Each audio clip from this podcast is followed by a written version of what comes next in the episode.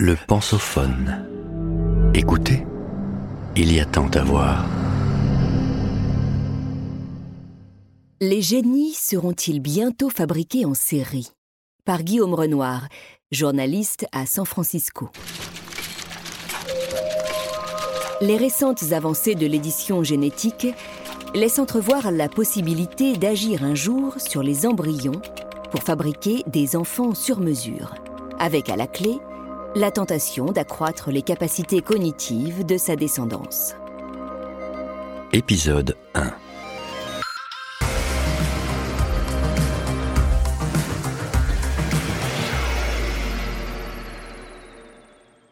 Le 26 novembre 2018, He Jiankui, un biophysicien chinois, provoque un ouragan dans le monde de la génétique. Il affirme avoir créé les tout premiers bébés génétiquement modifiés de l'histoire, des jumelles nées quelques semaines plus tôt. Le scientifique a agi sur les embryons pour modifier leurs gènes, en vue de les rendre plus résistantes au virus du sida. L'initiative suscite aussitôt une vague d'indignation de la part du corps scientifique dans le monde.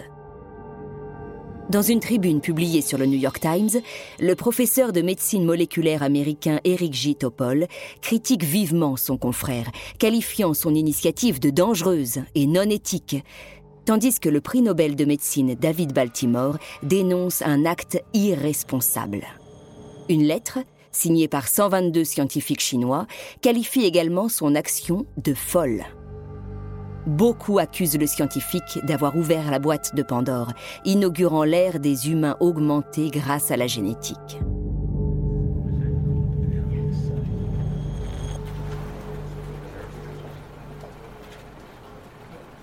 Un bébé aux compétences augmentées.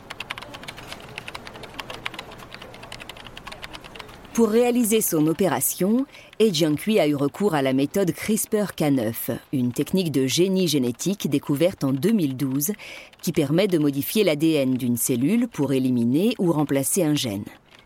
Modifier l'ADN devient presque aussi simple que faire un copier-coller dans un traitement de texte, affirme Blanche Streb, docteur en pharmacie et auteur de l'essai Bébé sur mesure, le monde des meilleurs, publié chez Artege en 2018. Il devient ainsi possible d'éditer le génome, notamment dans un but thérapeutique, par exemple pour éviter l'apparition d'une maladie héréditaire. Mais si cette technique revêt un formidable potentiel dans le domaine médical, elle présente également un autre visage, nettement plus ambigu. Ainsi, de nombreux scientifiques craignent qu'elle ne soit employée pour augmenter les humains et créer des bébés sur mesure. Blanche Streb déclare Des travaux sont menés en Chine ou dans la Silicon Valley sur le lien entre génétique et quotient intellectuel, QI, par exemple.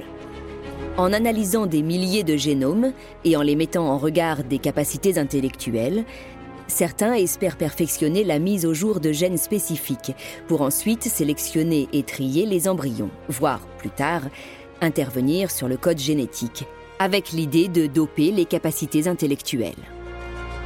Or, on sait combien ces dernières influent sur la place que nous occupons dans la société.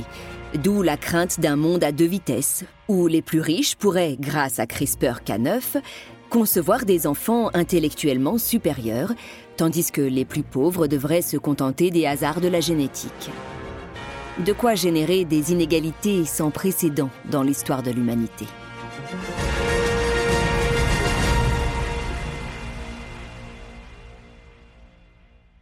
Le film Bienvenue à Gattaca, réalisé par Andrew Nicole, donne un aperçu de ce à quoi un tel futur pourrait ressembler.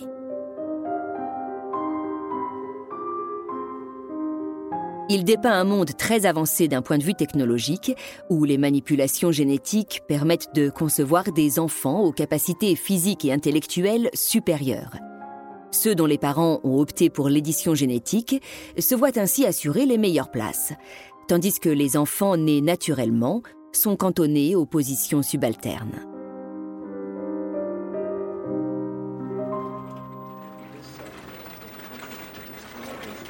Si nous sommes, pour l'heure, incapables d'éditer un embryon pour en faire un futur Einstein, de nombreuses recherches s'attellent à comprendre le rôle de la génétique dans l'intelligence.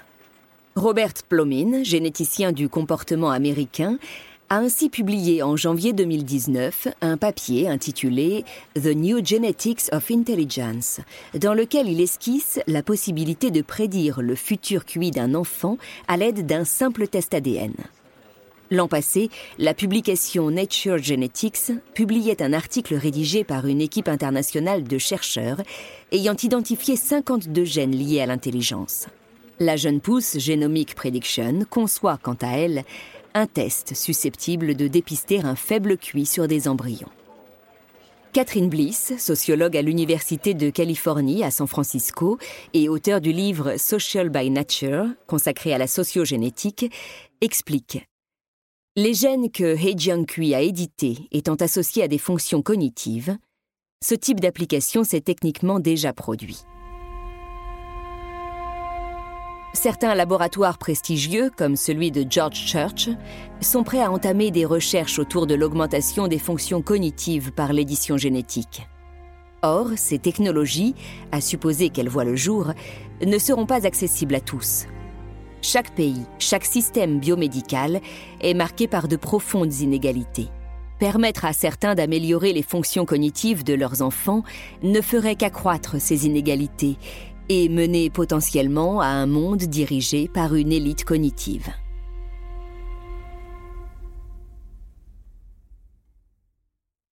Vous venez d'écouter le premier épisode de cette série. Retrouvez-en l'intégralité sur lepensophone.fr.